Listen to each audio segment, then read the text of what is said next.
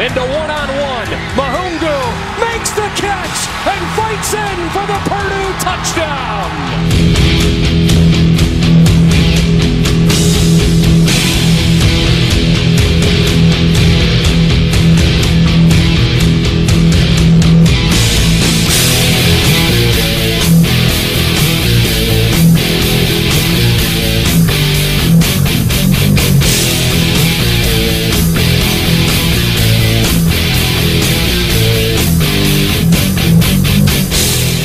Salut à tous et bienvenue pour euh, cette euh, nouvelle émission consacrée à l'actualité euh, du football américain universitaire sur The Blue Pennant avec au programme de cette première semaine de saison régulière avec enfin les gros matchs au programme, le plein de confiance pour Notre-Dame, les erreurs coûteuses de Washington, la démonstration d'Alabama, les journées portes ouvertes de Corvallis, etc.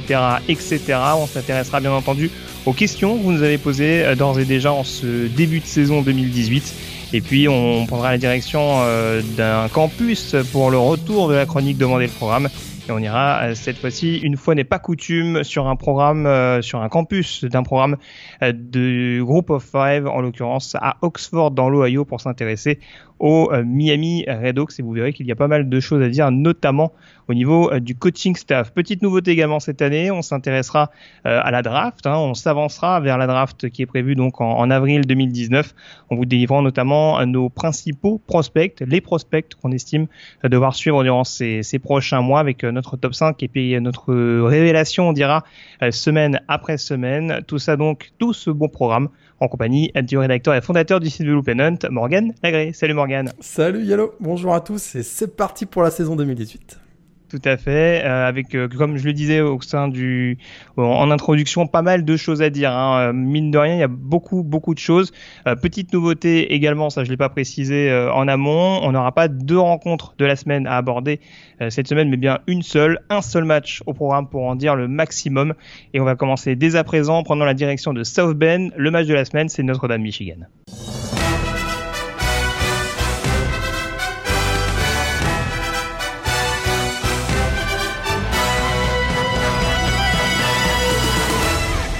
Direction donc South Bend Morgan, c'était euh, le rendez-vous incontournable hein, de cette première semaine de saison régulière, prévu donc euh, dans la nuit de samedi à dimanche euh, heure française, avec euh, donc les Fighting Irish et les Wolverines classés respectivement 12e et 14e, qui avaient, outre leur rivalité ancestrale, eh bien à cœur de ne pas se louper dans l'optique des playoffs, et au final victoire de Notre-Dame 24 euh, à 17 une rencontre euh, où Notre-Dame a bien démarré et où Michigan s'est pas mal tiré une balle dans le pied.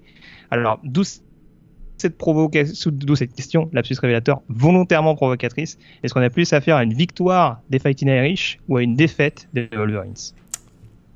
Moi j'ai l'impression que c'est quand même une victoire de Notre-Dame parce que on avait certaines questions euh, qu'on se posait euh, au sujet de, de Notre-Dame, notamment offensivement. Hein, on oublie, on n'oublie pas que la ligne offensive euh, des Fighting Irish avait perdu deux monstres euh, en, personne de Quentin, euh, Quentin pardon, Nelson et Mike McGlinchey. Et d'ailleurs, pour moi, je trouve que c'est la clé du match et ce qui explique pourquoi je pense que les Fighting Irish ont été les vainqueurs de ce match et non pas les Wolverines les perdants. C'est que la qualité hein, du jeu de la ligne offensive de Notre-Dame face au redoutable front seven des Wolverines a été vraiment impressionnante.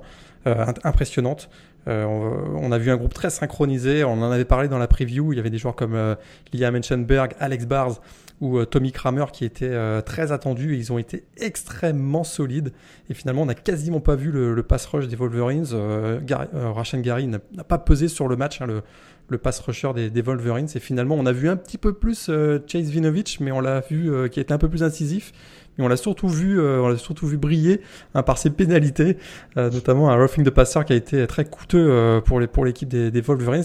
C'est pour cette raison que j'ai l'impression que, étant donné que Notre-Dame a réussi à, imposer son, rythme offensif et on a vu un, Brandon Winbush beaucoup plus en confiance, j'ai l'impression que Notre-Dame est le vainqueur de, ce match. Alors je te rejoins globalement et c'est vrai que tu parlais de la manière dont Rashan Gary avait été géré. Il y a quand même un paramètre vraiment essentiel, hein, et, ça, on s'en aperçoit pas forcément d'un point de vue statistique. Mais il y a le boulot de la ligne, il y a le boulot également des tight On sait que c'est souvent un secteur hyper important du côté de Notre-Dame. Et tout ça mis bout à bout, ça a également permis non seulement de bien contenir Ashan Giri, mais aussi quasiment d'annihiler Kelly Hudson sur le deuxième rideau, qui est quand même mmh. bien connu pour, euh, enfin, voilà, qui est, habile pour profiter du travail de la ligne défensive pour trouver des brèches. Et là, en l'occurrence, les brèches, il les a quasiment jamais trouvées. Et euh, il sort de ce match quasiment comme un comme un fantôme, mais ça a clairement mis en difficulté cette équipe de Michigan. Au-delà de ça, est-ce que tu t'attendais à voir justement un, début de match avec autant d'indiscipline de la part de euh, de Michigan? Est-ce qu'ils sont coutumiers du fait, ou est-ce que c'est vraiment euh, le fait que Notre-Dame ait joué juste et appliqué qui les a fait complètement sortir de leur de leur gond? Ah, clairement pas. En tout cas, ça, c'était la, tu as raison, la, vraie surprise. On a vu, eu le sentiment de voir une équipe mal préparée, euh, mal, préparée psychologiquement et en tout cas beaucoup d'indiscipline, des pénalités coûteuses. On, se souvient bien sûr des, deux premiers drives hein, de Notre-Dame qui a d'ailleurs. Euh, Michigan ne s'en est jamais remis hein, parce que sur les deux, deux premiers drives, Notre-Dame marque deux touchdowns et les Wolverines sont rentrés. Euh, dans cette rencontre de manière catastrophique, euh, des passes interférences, un targeting d'ailleurs sur le premier drive qui coûte euh, l'expulsion du safety Martellus. Euh, derrière, d'ailleurs, Brandon Winbush s'est attaqué les safety puisqu'on a senti qu'il y avait comme une désynchronisation de, de, la part de la défense hein, des, Wolverines. Et ça, ça a été la grande surprise hein, de voir cette équipe rentrer de manière si indisciplinée et mal préparée la défense des Wolverines. Et c'est, on n'était pas habitué à ça. On rappelle quand même que c'est une défense qui peut compter sur le retour de 9 titulaires. On avait plutôt le, hein, sentiment que c'est une équipe qui allait être dominante euh, grâce à l'expérience et on n'a pas du tout vu ça. On a vu une équipe qui a même été au bord du chaos dans la, première mi-temps et sans ce retour de kick-off hein, de 99 yards de, de Ambry Thomas euh, juste en, en, fin de première mi-temps, on a l'impression que le score aurait pu être beaucoup plus lourd et Michigan aurait pu sombrer dans cette rencontre. Alors, si on regarde de, de, plus près, parce que tu évoquais notamment la, la prestation et le touchdown longue distance de Brandon Wimbush, euh, si on regarde de plus près, il termine avec une fiche de 12 sur 22, 170 yards, un touchdown, une interception à la passe, avec un peu moins de 60 yards euh, à la course. Euh, on a peut-être la sensation sur ce match-là qu'il a joué juste dans les moments où qu'il fallait, mais il y a encore pas mal de travail, mine de rien, pour en faire vraiment un quarterback rassurant à la tête des Fighting Irish. Ouais, c'est sûr qu'il manque encore euh, voilà, un taux de réussite un peu plus élevé, même s'il a été, euh, là il finit à 12 sur 22, mais c'est vrai que sa, fiche statistique est pas forcément brillante, un 12 sur 22, 170 yards, un TD, une interception. L'interception est assez moche. Hein, ouais, l'interception est assez moche. D'ailleurs, c'est ce genre de, jeu qu'il va falloir euh, corriger du côté de Brandon Wimbush. Mais on l'avait tellement laissé en plein doute hein, lors du dernier ball game en décembre dernier. Euh, que là, on le, voir beaucoup plus calme, beaucoup plus confiant derrière, on l'a bien dit tout à l'heure, bien protégé par la ligne euh, offensive. Et il a été vraiment étincelant, euh, notamment avec plusieurs jeux sur des, sur des, troisièmes tentatives qui ont été décisives. Et on l'a vu avec une meilleure lecture de jeu dans cette rencontre. Il y a même quelques improvisations qui ont été très efficaces. Alors, on, on disait qu'il y avait peut-être une controverse de quarterback avec euh, la présence de Yann Book qui avait été si bon face à LSU donc euh, lors du ball game. là, je pense que cette performance de Brandon Winbush le, lui permet d'avoir de conserver le statut de quarterback titulaire des Fighting Irish. En tout cas, on reste sur de l'attaque, euh, on va dire cheap longest, 47 courses, 22 passes. Il y a ça penche un peu quand même. Il y a encore, euh, il y a encore une, petite manie à, pencher vers le, vers le jeu au sol.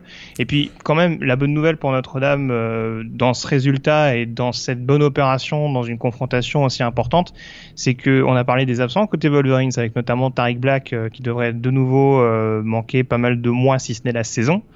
Euh, du côté de Notre-Dame, il y avait des absents de marque. Euh, Dexter Williams euh, sur le poste de running back. on a Julian Love également, si je ne me trompe pas, qui avait été également indisponible quelques jours avant la rencontre. Donc ça, c'est peut-être aussi des arguments rassurants pour, pour l'équipe de South Bend. Ouais, exactement. Et même si c'est vrai qu'on a d'ailleurs découvert aussi, donc tu as parlé de Dexter Williams, on a découvert un Jafar Armstrong qui a, marqué donc deux touchdowns dans, dans cette rencontre, le, jeune running back. ça, c'est plutôt rassurant. Et ce qui est aussi rassurant, Hein, c'est malgré le, départ du coordinateur défensif Mike Elko en direction de Texas A&M. On a, on a conservé des bases très solides défensivement et, euh, finalement ceux qu'on attendait, les leaders qu'on attendait hein, au sein de la défense de, Notre-Dame ont, ont, répondu présent. Tevon connaît un 10 plaquages Euh, enfin, un match énorme. Khalid Karim, hein, le, le a également été très, très, très solide. A été d'ailleurs élu meilleur défenseur de, de la, cette euh, première semaine au niveau college football avec 9 plaquages, 2 sacs. Et puis, un des joueurs qui, on en avait parlé pendant la preview, qui peut-être va faire basculer hein, la, défense vers, un niveau extrêmement intéressant, c'est euh, Aloy Gilman, hein, le, safety qui a été après partout, qui a fait un safety blitz énorme d'ailleurs en, cours de match. Et euh, ça, c'est très, très rassurant du côté de Notre-Dame.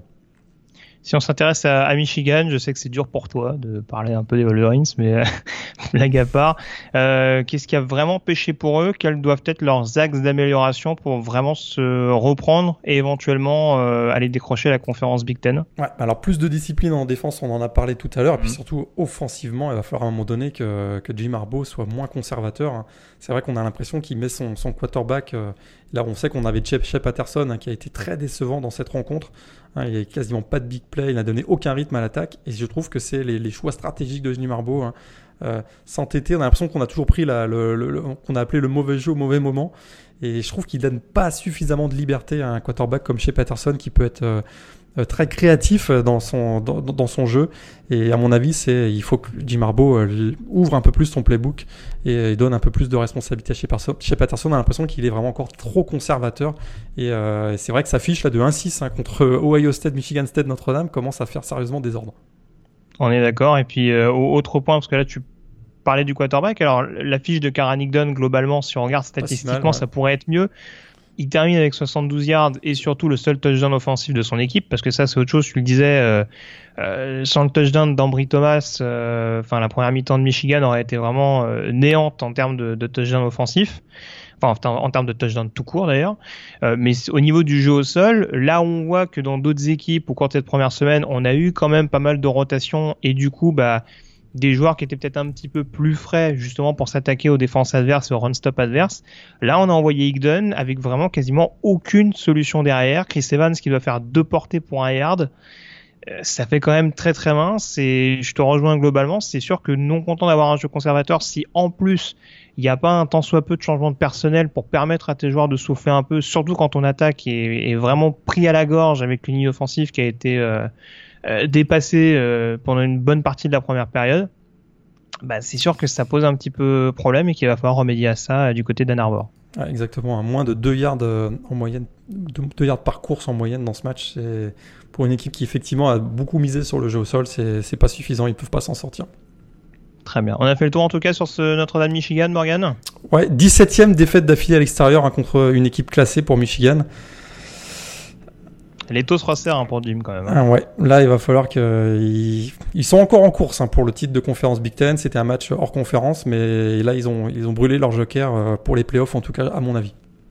Très bien. Bah écoute, on a fait le tour en tout cas sur euh, ce match-là et c'est une victoire donc de Notre-Dame euh, 24 euh, à 17 euh, qui permet donc au Fighting Irish d'envoyer un, un, premier un premier message aux grosses écuries du Power 5. Cette saison, on passe désormais aux autres résultats de la semaine.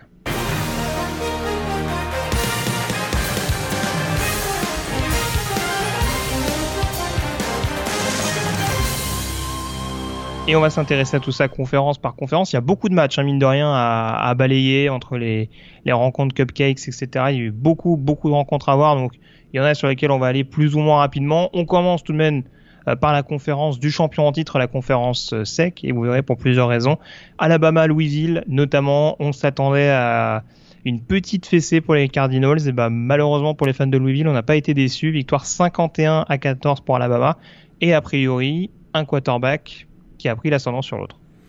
Ouais, alors on s'attendait, hein, c'était une des, des, grandes questions. Qui allait démarrer le match pour euh, Alabama? Toi, euh, Tagovailoa ou euh, Jalen Hurts? Voilà, hein, Nick Saban a choisi, c'est toi. Et quelle, quelle performance du, quarterback sophomore hein, du Crimson Tide qui a, donné vraiment beaucoup, beaucoup de rythme à l'attaque. Hein, une attaque de Alabama qui finit avec 519 yards. Et, euh, qui a été qui a joué très très juste. Il a été efficace sur les troisièmes downs. Il a été vraiment excellent dans son dans sa lecture de jeu. Et ça fait peur hein, parce qu'on sait que défensivement, c'est une équipe qui va être encore très très très costaud. Et là, qui, si offensivement ils deviennent explosifs, je vois pas comment euh, ils peuvent être battus cette année. On a encore vu des euh, super matchs de Najee Harris. Euh, les receveurs, hein, Devonta Smith et Jerry Jody ont été excellents. On a, découvert, on savait que ça allait être peut-être une sensation. Et retenez bien ce nom, un Jalen Waddle, un joueur extrêmement explosif Voilà, victoire 51-14, ça, ça fait mal d'entrer et Alabama vraiment une équipe, une équipe à battre cette année. Tant qu'on continue de parler de la conférence sec, LSU, ça c'était la nuit dernière, donc parce que on enregistre l'émission, on le précise, donc lundi après-midi. Donc LSU qui recevait Miami du côté du AT&T Stadium de d'Arlington. Euh, et une rencontre qui a été plus ou moins à sens unique, hein, même si le score le laisse pas forcément euh, enfin, penser. Euh, victoire 33 à 17 pour LSU qui a même mené 33, à 3. Et là encore, une attaque de Miami qui a été vraiment mis au supplice contre Louisiana State. Ouais, ça avait bien démarré hein, pour Malik Rosier. un, premier drive intéressant. On pensait qu'il trouvait qu'il qu'il avait du rythme. Il trouvait bien ses receveurs. D'ailleurs, Jeff Thomas a fait un super match également pour, pour les Hurricanes. Mais alors derrière, c'était à peu près tout parce que le match a été dominé par la, défense hein, des Tigers de LSU qui a été impressionnante. Et on avait, si on avait quelques doutes, on avait parlé dans la preview, on savait que c'est une équipe qui allait être très solide défensivement et, qui allait tout miser sur le jeu au sol. Mais là, le plan de match a parfaitement fonctionné. On a vu un Nick Brossett qui a été le, running back des Tigers qui a été excellent. LSU a une vraie, une grosse victoire sur laquelle ils vont pouvoir construire leur saison et peut-être que, euh, on va peut-être parler d'Auburn tout de suite, mais Alabama va avoir un peu plus de, résistance, à mon avis, dans la division, euh, dans la division Ouest avec Auburn et LSU. Si LSU continue de jouer comme hier soir, ça, va être une, une, très très belle saison pour les Tigers, à mon avis. C'est sûr. Et ce qui est vraiment impressionnant, c'est euh, la manière dont, dont, les linebackers blitz euh, fréquemment dans le système de Dave Aranda. C'est quand même. Ouais, quand on a des athlètes comme White, Divinity notamment, qui a, qui a, beaucoup pris les espaces. Il y, a un, il y a un sac également pour Kevin Chason sur ce type de, de phase de jeu c'est vraiment, c'est vraiment assez impressionnant et on sent que déjà l'arrivée de Brandon Feoko sur le premier rideau leur fait vraiment du bien. Parce que ça libère des brèches et euh, ça, rend vraiment, euh, ça rend vraiment la poche euh, minuscule pour le quarterback avec un temps de réaction qui doit être, qui doit être supersonique, quoi. Donc je te rejoins, ce sera très, clairement à, surveiller. Prestation solide, faute de mieux, on dira pour Joe Burrow quand même pour son premier match à la tête de LSU. Ouais, il a été plus en situation de gestionnaire. Hein. Il, a, il a fait quelques petites erreurs, mais dans l'ensemble, une bonne prestation euh, de, sa part. Et voilà, c'est plus le style de jeu, à mon avis, de, LSU qui lui permet pas encore de, briller, on va dire. Mais euh, je trouve dans ses passes, il a été précis et on voit que ça, ça amène quand même beaucoup de valeur à l'attaque de, LSU. Plus, il, va, il va être à l'aise avec le, playbook, à mon avis, plus il va euh, apporter offensivement euh, l'ancien, l'ancien quarterback de Ohio State. Voilà. Et puis bien sûr également du côté de Miami, il me semble qu'Amon Richards est sorti sur blessure en début de match. Exactement. Euh, on l'a pas beaucoup vu effectivement. Ça a été, on sait qu'il arrivait un petit peu blessé et il semblerait qu'il ait fait une petite rechute euh, en début de rencontre, même si ça n'a pas tant que ça pesé parce que vraiment je rappelle, hein, Jeff Thomas a fait un match énorme et voilà. Donc c'est sûr que c'est ils perdent leur meilleur receveur, mais ils ont de la réserve du côté de Miami. Et puis si je me trompe pas, on parlait de Josh Metellus tout à l'heure qui avait été exclu pour targeting. Ça a été également le cas de Trajan Bendy, le cornerback de Miami, euh, possiblement suspendu donc pour le prochain match. Ouais, et puis sur le très tôt dans le match en plus, je pense que c'est sur le premier drive hein, de, de, LSU. Euh, sur un fumble d'ailleurs qui tombe, le ballon tombe au milieu de quatre défenseurs de Miami. On se demande comment ils font pour pas la récupérer. Et derrière, ils ont été, euh, il prend, en essayant de récupérer le ballon, il fait un targeting, il se fait expulser. Donc match difficile pour Bundy. Ouais. Ouais. Euh, alors tu parlais d'Auburn, euh, on va forcément y venir. Hein, cette rencontre euh, qui s'est déroulée euh, du côté d'Atlanta, si j'ai bonne mémoire, ouais, le, filet kick-off. D'ailleurs, c'était le troisième match d'affilée hein, des Tigers d'Auburn au Mercedes-Benz Stadium parce qu'ils avaient joué la finale de SEC, leur ball game dans ce stade, et ils redémarrent la saison donc, au Mercedes-Benz Stadium. Et enfin, ils s'imposent du coup à Atlanta parce que les deux premières rencontres étaient soldées par des défaites. Et euh, là, enfin, Auburn qui s'impose contre Washington, donc victoire 21 à 16. Ça n'a pas été, pas été toujours évident hein, pour les Tigers qui ont bien commencé, euh, mais qui s'imposent donc au forceps euh, grâce à une bonne défense et peut-être aussi grâce à quelques erreurs adverses. Ouais, alors c'est sûr que si on se focus hein, sur, la performance d'Auburn, bah, eux ils ont été très solides. On sait qu'ils ont une défense qui leur permet d'imposer beaucoup de, pression sur, euh, sur l'attaque adverse. Ça, ça a bien fonctionné. On a vu notamment un, un Nico qui a été euh, excellent. On a vu Dantavius Russell, hein, le Big 4 Russell également qui a fait euh, Big 4 Bryant pardon, qui a fait un joueur qui a fait plusieurs jeux décisifs. Mais effectivement, ils ont profité hein, de l'inefficacité, on va dire, de l'attaque de Washington. D'ailleurs, la prestation d'ensemble de Washington est plutôt satisfaisante. on a vu un Jake Browning en confiance, mais alors dès qu'il rentrait dans les, les 30 derniers yards hein, de, Auburn, c'était catastrophique avec plusieurs, pertes de ballon, des, jeux qui ont été négatifs et euh, résultat, ben, ils ont beaucoup beaucoup de regrets Washington dans ce match parce qu'on a vraiment le sentiment, notamment avec un groupe de receveurs qui a été très efficace, qu'ils pouvaient remporter cette rencontre et enfin la Pac-12 pouvait gagner un, gros match, euh, euh, eux qui ont été si, mauvais, on va dire, dans la, la période des bowls l'an dernier. Ouais, il y a peut-être des questions également à se poser au niveau du coordinateur offensif, hein, parce que moi j'ai à l'esprit notamment le fumble qui est provoqué par Darrell Williams. La tentative d'option euh, sur une troisième goal line, c'est ouais, c'est pas forcément ce que j'aurais tenté contre une défense comme Auburn, mais euh, pourquoi pas. Euh, là, en l'occurrence, ça n'a pas ça a pas fonctionné. Mais voilà, et bon, c'est sûr que Jake Browning, tu t'en parlais hein, l'année dernière, c'est sûr qu'il y a pas mal de soucis au niveau de, ses, de son corps de receveur. Là, il a l'air quand même d'avoir des cibles avec le bon match d'Aaron Fuller, Ty Jones également qui a l'air d'avoir été, qui, qui, qui, qui, est, assez précieux sur sur des sur des jeux importants. Euh, Quinton Pounds qui fait notamment une belle réception. Il y a de quoi faire. Miles Gaskin qui est devenu le, running back le plus prolifique de l'histoire de Washington. Ouais, au passage. Malgré, malgré l'absence hein, de très très Adams hein, qui était qui était absent pour ce match, le, le left tackle. Et ça fait beaucoup d'ailleurs. Hein. Il, a, il, a, manqué euh, la fin de saison dernière. Euh, Ça commence à faire beaucoup dans l'optique d'une carrière NFL, j'entends. Euh, ça peut se remarquer quand même. Tout à fait. Mais malgré son absence, hein, je trouvais que l'attaque de, de, Washington a plutôt bien fonctionné. Et ce qui fait la différence, et c'est souvent le cas avec les équipes qui viennent de la SEC, hein, c'est que défensivement, on crée des big plays au bon moment. Et c'est ça qui a encore fait basculer la rencontre. C'est vrai que euh, la défense de Auburn avait du mal à contenir hein, dans l'open field, on va dire, euh, Washington. Mais dès que ça se rapprochait de l'end zone, là par contre, ils étaient très très très solides. Et ça, c'est vraiment la marque des équipes de la SEC, c'est-à-dire empêcher l'adversaire de marquer des touchdowns. On, on accorde des, des, field goals, mais pas de touchdowns. Et ça, ben voilà, Auburn gagne le match 21-16 aussi euh, grâce à ça. Alors on fait un petit tour d'horizon concernant les autres équipes, pardon, de la SEC euh, qui ont gagné et qui ont gagné euh, de manière assez convaincante. Alors euh, donc je t'énumère tout ça rapidement et tu me dis éventuellement ce, ce que tu ressors. Georgia qui déroule contre Austin PA, victoire 45 à 0. Succès de South Carolina contre Coastal Carolina 49 à 15. Missouri qui s'impose contre Tennessee Martin 51 à 14. On a également la victoire de Kentucky contre Central Michigan 35 à 20. Vanderbilt qui bat Middle Tennessee 35 à 7. Et puis concernant les nouveaux coachs en poste du côté de la conférence SEC. Texas A&M qui déroule contre Northwestern State pour les débuts de Jimbo Fisher 59 à 7. Euh, Joe Moorhead qui s'impose avec Mississippi State contre Stephen F. Austin 63 à 6. Euh, Dan Mullen et Florida qui s'imposent contre Charleston Southern 53 à 6. Et euh, le dernier qui me manque, tac tac tac tac, Chad Morris avec euh, Arkansas qui s'impose 55 à 20 contre Eastern Illinois. Et en effet, tu voilà. Qui pas vraiment un nouveau coach, mais bon, voilà. Presque, j'ai oublié, mais euh, c'est vrai que voilà, euh, Matt Luke nouvellement confirmé comme head coach. Qui réussit ses débuts officiels avec une victoire 47 à 27 contre Texas Tech. Un match qui était du côté de du Cotton Bowl? Ouais. attention, au... non, c'était au Energy Stadium de, Houston. Si Houston ouais. D'ailleurs, attention aux Rebels. Hein, une équipe qui m'a vraiment impressionné avec un Jordan Tamu, le quarterback, qui a été vraiment excellent, qui a parfaitement trouvé ses, receveurs, un Demarcus Lodge, Edgy Brown et DK Metcalf. Ole Miss, ça pourrait être une des belles surprises dans la division Ouest. Et, Surtout euh, qu'ils ont enfin un jeu au sol. Ils ont enfin un jeu au sol avec Scotty Phillips hein, qui fait effectivement plus de 200 yards euh, au sol et 2 TD.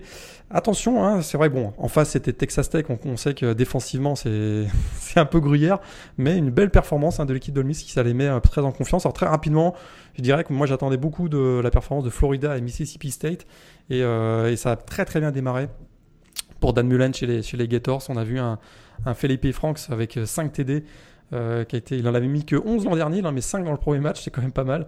On, l'a senti beaucoup plus à l'aise, vraiment une belle performance à Gainesville pour l'équipe de, Florida et Mississippi State également. C'est vrai que c'était face à des adversaires nettement inférieurs, mais euh, une belle première performance de Joe Morehead avec une attaque qui a, qui a, accumulé 618 euh, yards et on sait qu'ils étaient privés de leur quarterback titulaire Nick Fitzgerald qui était suspendu et on a vu un Keteon Thompson qui a été vraiment flamboyant avec 7 TD au total, un 5 à la passe, 2 au sol et un très très bon début de saison pour les Bulldogs de Mississippi State.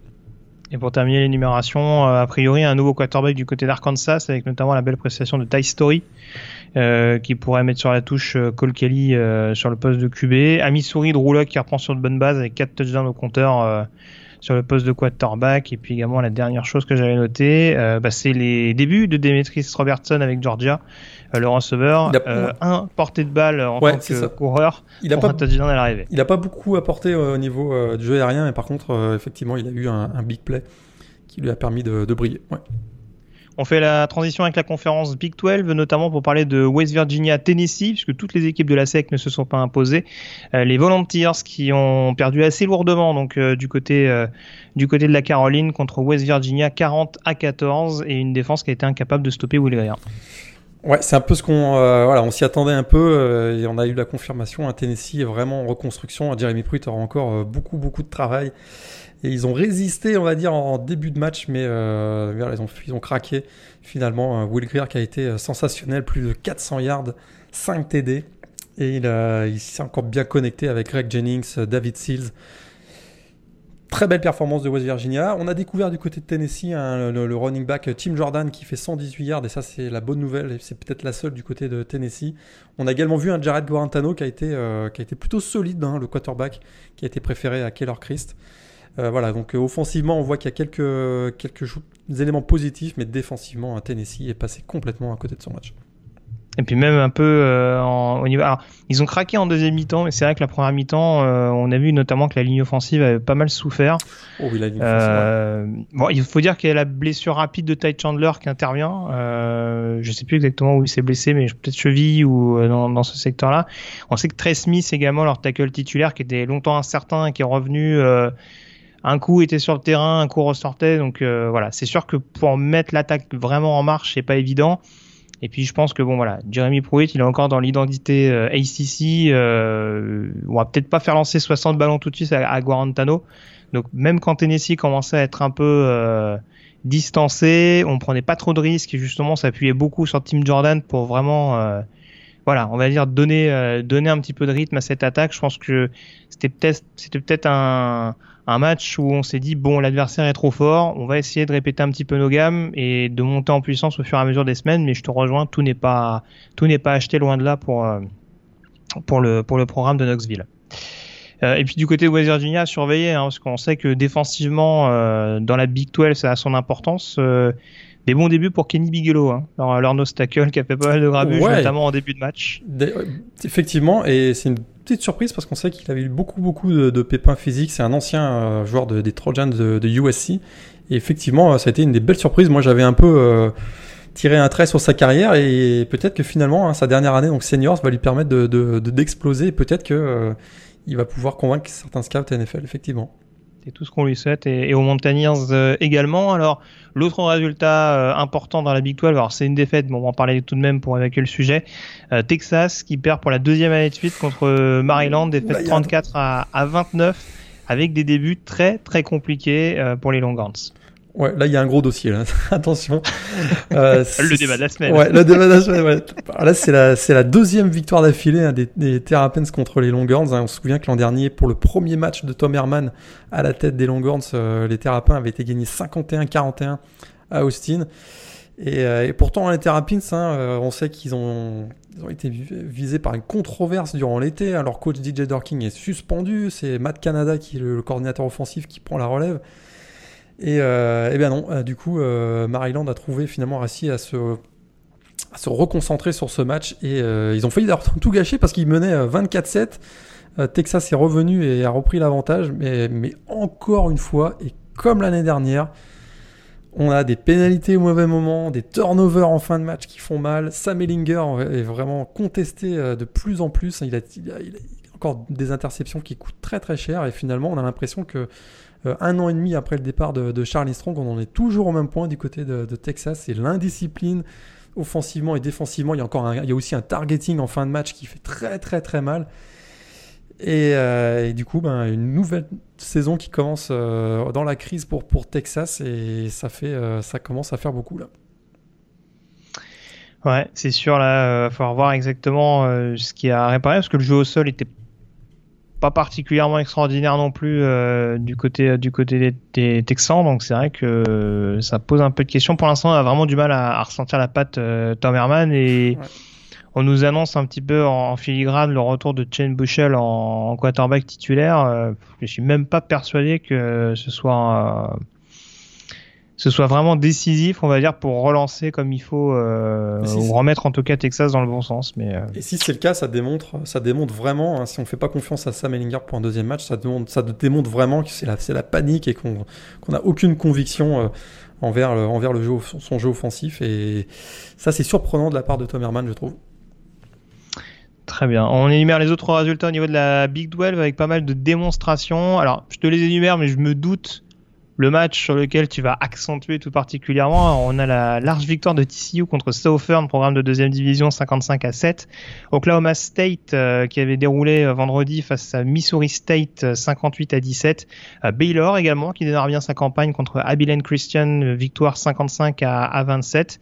Et puis donc le festival d'Oklahoma contre Florida Atlantic, victoire 63 à 14 des Sooners contre les joueurs de, Linky. Ah, une grosse fessée. Hein. 28-0 euh, à la fin du premier quart-temps, 42-0 à la mi-temps. On attendait euh, Kyler Murray, successeur de Baker Mayfield. Il a été sensationnel.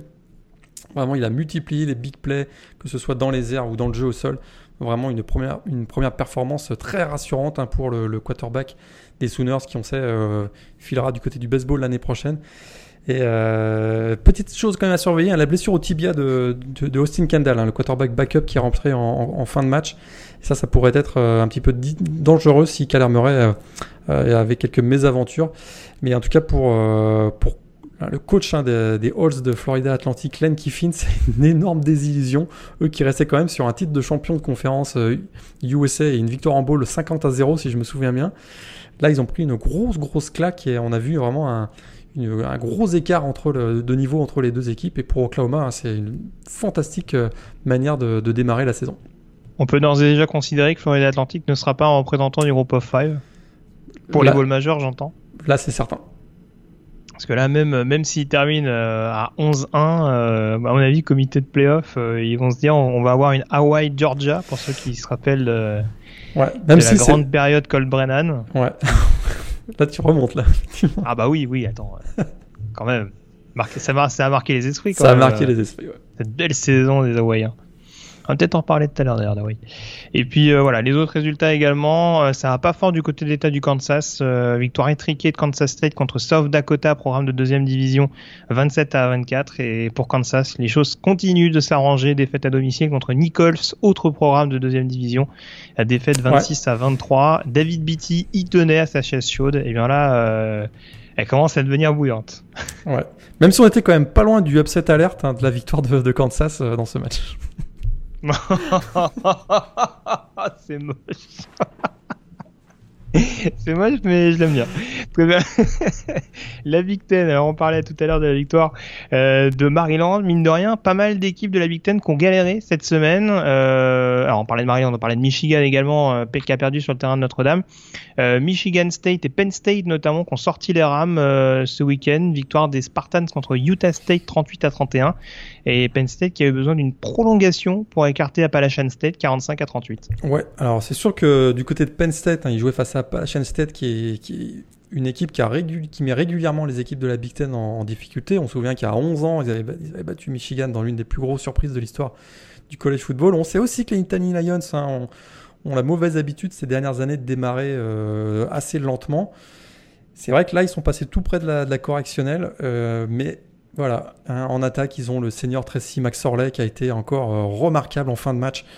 Très calme, très confiant.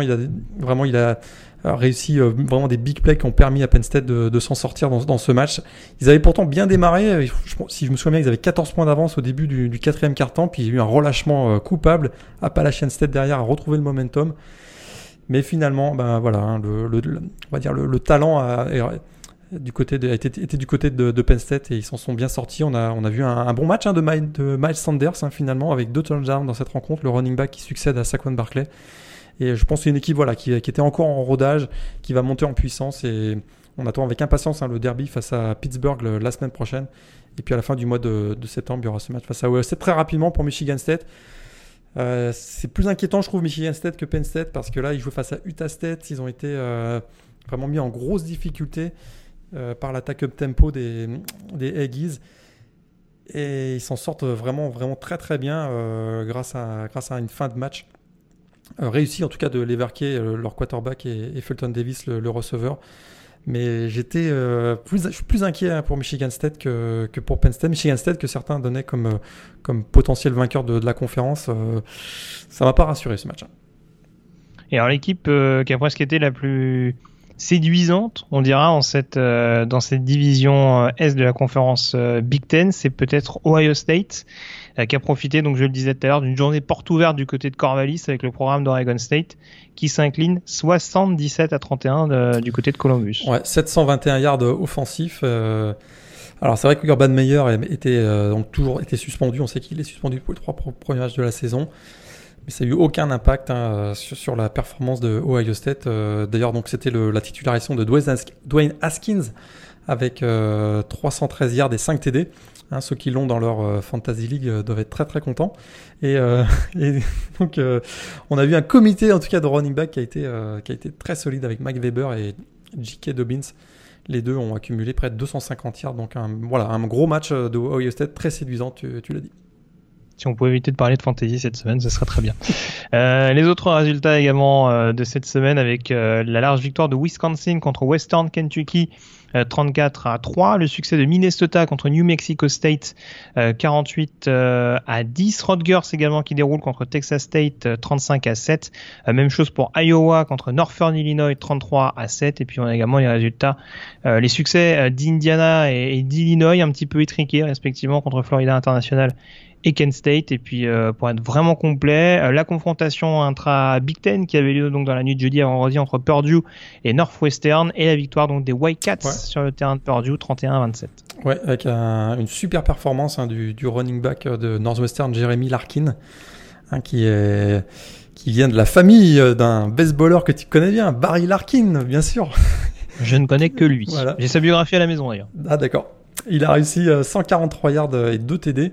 Et euh, un match au cours duquel on a découvert hein, peut-être la nouvelle sensation de la Big Ten, hein, du côté de Purdue, le, true freshman Randall Moore qui réussit un, match exceptionnel avec 313 yards toutes catégories, dont, 302 en première mi-temps. C'est quand même assez incroyable et vraiment un joueur explosif, euh, que, ce soit au sol, sur retour de kick ou, euh, ou dans le jeu aérien. Il sera peut-être la sensation de l'année du côté de Purdue. Très bien. Bon, on a fait toi en tout cas sur la Big Ten. On s'intéresse désormais à la Pac-12 avec euh, une semaine un petit peu compliquée pour euh, certains. Alors on va commencer par les bonnes nouvelles, notamment euh, Utah qui a déroulé contre Weber State 41 à 10. Stanford également qui a mis un peu de temps mais qui s'impose aux dépens de San Diego State 31 à 10. Colorado qui a mis une petite pilée à son voisin Colorado State avec une victoire donc 45 euh, à 13. Et puis on a également Washington State euh, qui s'impose assez largement du côté de Wyoming 41 à, à 19. Sans oublier euh, le succès de ton grand ami Herm Edwards avec Arizona State face à UTSA 49 à 7 et la victoire d'Oregon face à Bowling Green 58 à, 24. Dans tous ces larges résultats, quelle équipe éventuellement t'a fait la meilleure impression? Juste avant de répondre à ta question, tu te souviens que on avait dit dans la preview que la, la division sud de la Pac-12 était, était peut-être la plus mauvaise du Power 5, ça s'est confirmé cette semaine. Hein. UCLA battu par Cincinnati pour le premier match de Chip Kelly. Arizona battu par BYU avec un Kelly Tate euh, fantomatique puisqu'il euh, a réussi 14 yards au sol. Et USC, ça n'a pas été non plus très brillant face à UNLV. Euh, avec un, le premier match donc, du trou freshman JT Daniels qui a dû attendre la deuxième mi-temps pour trouver son rythme. Euh, inquiétant hein, du côté de la, division sud et on, finalement euh, Colorado a l'air d'être l'équipe qui a le mieux démarré. On sait que Colorado jouera un, gros match rivalry game la semaine prochaine face à Nebraska. C'est inquiétant du côté de la, division sud. Alors l'équipe qui m'a fait la meilleure impression, je trouve que c'est quand même Stanford. Hein. c'est vrai que euh, voilà, le, San Diego State avait un plan de match pour contrer Bryce Love. Ils ont réussi d'ailleurs dans cet objectif puisqu'il a été limité à 30 yards, mais il n'a pas vraiment forcé.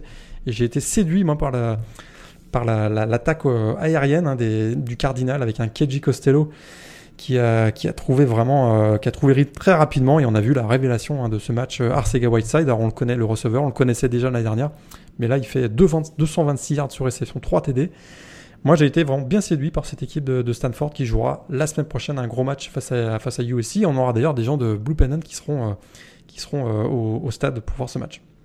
À la bonne heure. Et puis une bonne nouvelle au moins, c'est que voilà, la défense contre la passe au niveau de la Mountain West, c'est quelque chose qu'on prend vraiment au sérieux. Euh, parce que tu parlais des stats de JJ Sega Whiteside, euh, on a juste Lavisca Cheno, le, le receveur de Colorado, qui a euh, littéralement déplumé les cornerbacks de Colorado State, 211 yards et, un touchdown au compteur. Colorado State, pour l'anecdote, c'est l'équipe qui avait déjà pris plus de 40 points contre Hawaii la semaine dernière. Hein. donc, on sait que Mike Bobo, c'est pas un spécialiste défensif, mais là, ça va commencer à se voir un peu. Là, je pense que d'ici un an, ils pourront s'inscrire dans la Big 12 sait-on jamais. Euh, ou la Pac-12 d'ailleurs, ça défend, ça défend pareil. Donc euh, voilà, c'est c'est un petit peu inquiétant euh, à ce niveau-là. T'en parlais tout à l'heure quand même UCLA. Est-ce que comment on explique cette défaite surprenante contre Cincinnati? Alors bizarrement. Mauvais match de Wilton Spate. Alors celui-là, je l'avais pas vu venir. Ouais, qui a été blessé au dos en plus en fin de deuxième quart-temps. Donc il a dû quitter ses coéquipiers. Du coup, Chip Kelly a dû lancer on va dire prématurément le, trou freshman Dorian Thompson Robinson et celui-ci a été en grande difficulté. On voit qu'il n'est pas encore prêt, hein. il sort tout juste du lycée. Il était très clairement pas prêt pour ce match et euh, il a fait plusieurs erreurs. Il a, été très conservateur dans ses passes. Euh, c'est assez inquiétant. Alors, on nous avait prévu un, festival euh, du côté de, un feu d'artifice du côté des Browns. On n'a rien vu du tout. à peine 300 yards au total en, attaque. Et ben voilà, hein, la semaine prochaine, ils vont à Oklahoma. Attention. C'est pas beau, c'est pas beau ce que tu fais. À croire qu'ils s'acharnent, hein. Euh, ils, te font plaisir, ils prennent et Chip Kelly et Linky Finn en deux semaines. C'est beau. Hein. Mais euh, ouais, ouais, non, ça, ça, peut être un peu compliqué. On a vu que Laurent Stop avait été, très en difficulté hein, contre Cincinnati. contre Oklahoma, il n'y a pas grand monde. Je pense que je pense que Sermon et Anderson, ils vont les, ils vont les maintenir à 20 yards euh, tous les deux. je, suis, je suis assez confiant là-dessus. Bien sûr, bien sûr. Euh, et puis juste un dernier match pour, pour être complet avec les résultats des équipes de la, de la Pac-12 California qui s'impose contre North Carolina. Donc c'est officiel. À présent, du côté de California, on est plus fort en défense qu'en attaque. Euh, apparemment. Euh, c'est parti. Justin Wilcox, il a dit moi de toute façon l'attaque je m'en fous. Rien à foutre. Euh, Bowers, il va faire des petites passes et puis ouais, il y a quand même quatre passes défendues pour Cameron Bynum. Euh, qui est un cornerback dont on parle assez peu, mais euh, qui est vraiment en train d'exploser hein, du côté de California. Donc, euh, il va y avoir quelques prospects à suivre dans, cette, euh, dans ce programme de Berkeley. Et puis on termine forcément au niveau des conférences du Power 5 par euh, l'ACC avec euh, notamment Clemson qui a réussi ses débuts contre Foreman, victoire 48 à 7. Et là encore, il y avait une question de quarterback hein, réglée comme du côté d'Alabama. Et ça a été un peu compliqué, mine de rien, pour Kelly Bryant. Ouais, on n'est pas plus avancé. C'est vrai que Kelly Bryant était titularisé en début de match. il n'a pas été Ouais, il n'a bon, pas été mauvais, mais c'est Furman en face, faut quand même le rappeler. Mais par contre, on a vu un excellent euh, Trevor Lawrence, le trou freshman, avec 137 euh, yards, mais surtout 3 passes de touchdown. C'est vrai que là, la tendance commence à, basculer du côté du trou freshman Trevor Lawrence. Euh, je suis pas sûr que, que, Dabo Swinney, donc le coach des Tigers, le lance dès le prochain match à, Texas A&M.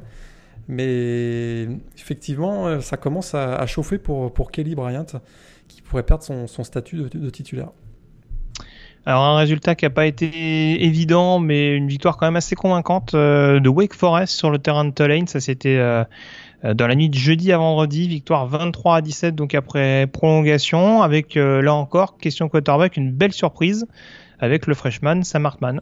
Sam Hartman qui a fait un excellent match, hein, très précis dans ses passes et effectivement, une équipe de Tulane, euh, qui on le sait, est un des, une des équipes qui pourrait surprendre cette année dans, le groupe of five et une très belle victoire hein, du côté de, Wake Forest avec, tu l'as dit, la révélation de ce match, le, le, le quarterback Hartman.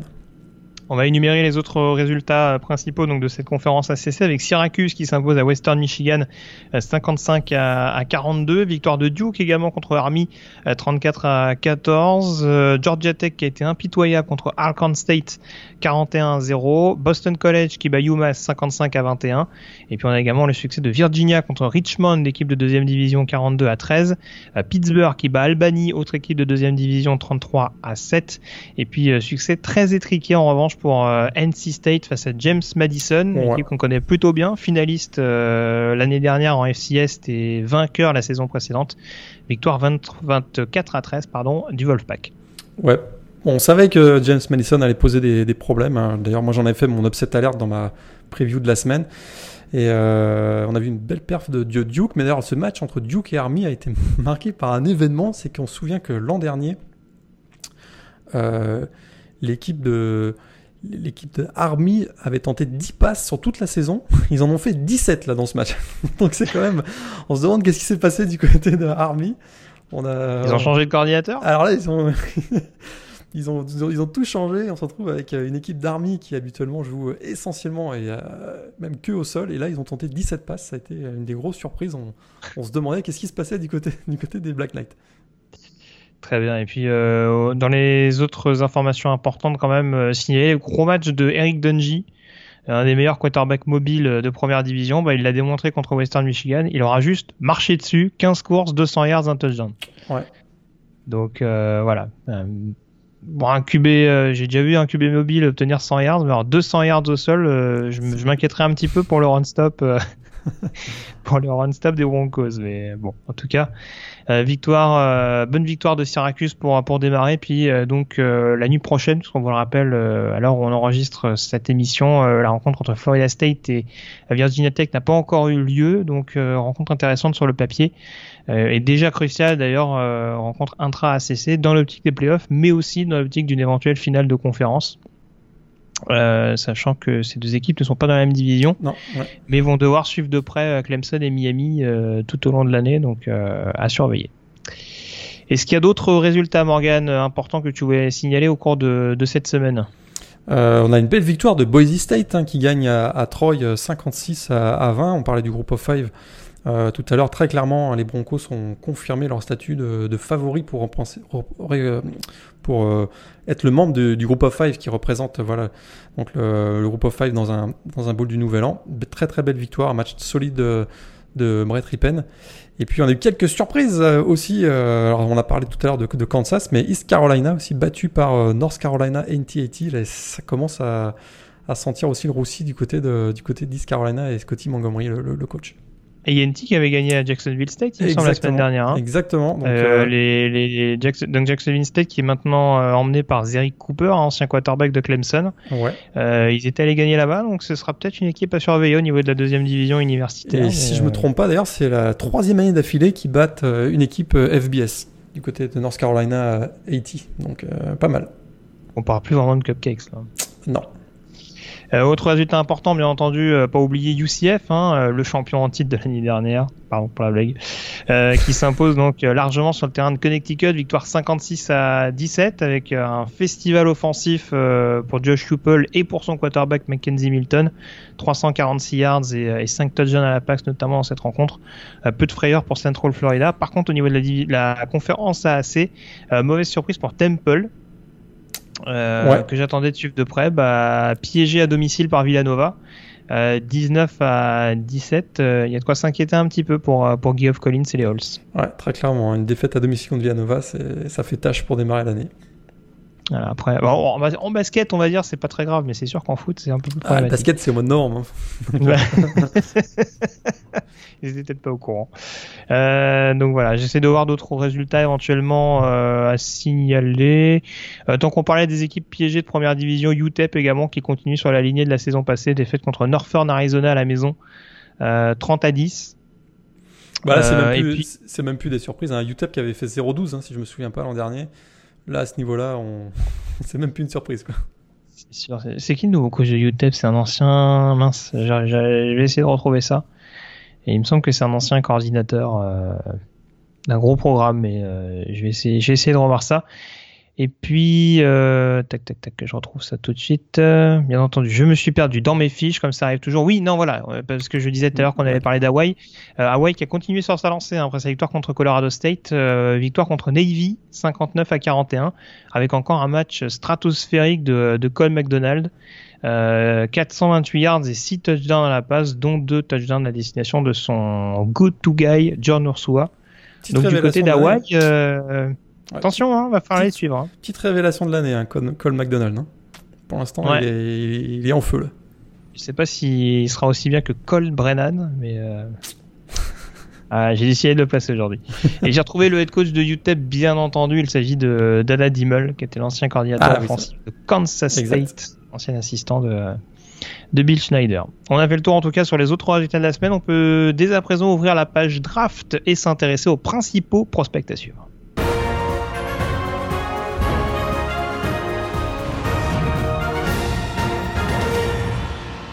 C'est la nouvelle rubrique Morgan de cette euh, émission, euh, le Big Board Draft, euh, a quelques mois maintenant de la draft euh, 2019, on va donner un petit peu nos bons plans, ou en tout cas les joueurs que nous on va suivre tout particulièrement, les stars universitaires, pour éventuellement que ceux qui nous écoutent, voilà, voient un petit peu, se fassent une idée sur leur niveau, les suivre rencontre après rencontre. Et donc on va vous proposer semaine après semaine un top 5 euh, des joueurs qu'on estime de qu'on estime qu'ils vont partir. Je sais pas si c'est très français comme phrase. Bref, notre top 5 de la prochaine draft, ça va être beaucoup plus court et beaucoup plus concis comme ça. Euh, et puis également donc chaque semaine le joueur qui euh, nous paraîtra avoir marqué des points euh, dans l'optique donc euh, d'une sélection relativement haute en avril prochain, même s'il ne figure pas au sein du top 5. C'est assez barbare dit comme ça. On va commencer dès à présent, Morgan. Ton top 5 déjà avant toute chose, quels sont les, les 5 joueurs que tu, qui selon toi vont dominer le football américain universitaire euh, cette saison? Ouais, top 5. euh, alors, a priori, ce sera pas une année de quarterback. hein. Je sais pas ce que t'en penses. Mais Quoique, Quoi, va. ouais, quoique, on va, bah, ça, ça va changer au cours, au cours de la saison. En tout cas, le, mon premier top 5. Alors, en numéro 1, je mets Ed Oliver de Houston. Euh, voilà, numéro 2, donc les défensifs tackles. En numéro 2, je mets un joueur d'attaque qui sera d'ailleurs le seul.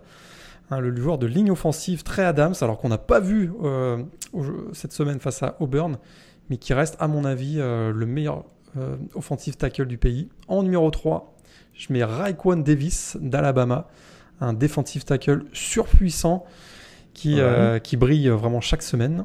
En numéro 4, je mets Devin White, le linebacker de LSU. Et en numéro 5, aussi un défenseur dans la conférence Big Ten, Nick Bossa, le defensive end pass rusher d'Ohio State. donc pas de Rashan Gary en l'occurrence. Pas de Rashan Gary dans le top 5. Pas encore en tout cas. Pas encore, ça changera peut-être. Bah, en tout cas, il faudra qu'il fasse euh, meilleure performance que contre Notre-Dame. C'est sûr. Euh, et du coup, le joueur qui ne figure pas dans ton top 5, mais euh, qui a marqué des points euh, à tes yeux au cours de cette semaine? Ouais, alors dans mon big board, il n'y a pas beaucoup de joueurs offensifs, je dois l'avouer. Euh, eh bien, il y en a un là qui, qui je trouve a marqué euh, beaucoup de points parce qu'il a joué qu'une seule mi-temps. C'est Rodney Anderson, le running back d'Oklahoma. Je trouve qu'il est, voilà, il avait été euh, si brillant en- lors du dernier Rose Bowl avec plus de 200 yards au sol. Il, a, il repart sur le même rythme avec 100 yards au sol, 2 TD en une mi-temps face à Florida Atlantic. Et je trouve que c'est un joueur qui, euh, qui prend de plus en plus de volume et qui, à mon avis, actuellement est peut-être le meilleur running back au niveau, en tout cas prospect NFL au poste de running back. Très bien, bah, je, te, je te rejoins globalement euh, là-dessus. Alors moi au top 5, alors j'avais numéro 1 Ed Oliver, defensive tackle de Houston. Pas très original. En numéro 2, Nick Bossa, defensive end d'Ohio State. Euh, Raekwon Davis, defensive end d'Alabama également. Et alors là, euh, en numéro 4, j'ai AJ Brown, receveur Ah. d'Ole Miss. Pas mal. Et numéro 5, je, je, je ne peux pas ne pas te rejoindre. Numéro 5, Devin White, linebacker d'LSU, qui a, qui a encore été euh, assez énorme euh, hier soir. J'ai beaucoup hésité entre Raekwon Davis et, euh, et Rashan Gary, mais en effet, sa prestation contre la ligne offensive de Notre-Dame, même si elle reste à relativiser euh, quand on connaît le niveau de la O-line des Fighting Irish. Pour l'instant, j'attends de voir, mais euh, il est très très près derrière, en tout cas, le, le lineman défensif de Michigan. Justement, tant qu'on parle des, des defensive tackles, tu disais que c'était peut-être pas l'année des quarterbacks, ce Mais alors sera sûrement à coup sûr Ouais, là, il y a du monde. l'année des linemen défensifs intérieurs notamment parce que alors on parle de, de Ed Oliver, on parle de Rashan Gary, on parle de Raekwon Davis, on a également Christian Wilkins et euh, Dexter Lawrence à, à Clemson, on a également Draymond Jones à, à Ohio State, mais il y en a énormément d'autres, je pense à des. Jeffrey Simmons à Mississippi State. Derek Brown Ouais. à Auburn. Attention. Alors, Bah voilà, c'est lui que j'allais mettre en, avant parce que c'est des joueurs un peu plus discrets. Mais alors, pour ceux qui ont vu le Auburn-Washington, honnêtement, statistiquement, ça saute pas aux yeux. Mais alors, le boulot que fait un joueur comme Derrick Brown, le, travail d'intimidation qu'il fait pour bloquer euh, l'intérieur de, de, la ligne défensive, c'est quand même assez extraordinaire, à tel point que Washington, au bout d'un moment, en venait à jouer surtout latéralement pour envoyer Miles Gaskin. C'est dire presque l'un d'impuissance du côté des Huskies. Mais voilà, donc alors Derrick Brown n'est que junior. Et je ne serais pas étonné qu'il rempli une nouvelle année euh, vu l'énorme classe euh, qu'il y a actuellement sur le poste de defensive tackle pour éventuellement être sélectionné plus haut l'année prochaine et donc du coup récupérer un plus gros chèque. Mais voilà, si il sort, euh, s'il s'inscrit dans l'optique de la draft d'avril prochain, à mon avis, ce sera un joueur à surveiller, un possible une possible très bonne affaire, peut-être début deuxième tour, quelque chose dans le genre. Enfin, je parle de la tendance actuelle, hein, donc après ça a le temps d'évoluer. Mais voilà, gros gros joueur rassurant en tout cas du côté euh, d'Auburn euh, en compagnie des autres linemen dont tu parlais. Mine de rien, des linemen d'Auburn, on en parle pas trop parce que c'est tellement homogène entre les Russell, les, euh, les Davidson, les Co, etc. que voilà, ça retire rien à leur talent et en NFL, ça peut faire une excellente transition selon moi. On a fait le tour en tout cas sur cette partie Big Board Draft. On peut dès à présent s'intéresser à vos questions par l'intermédiaire du mailbag.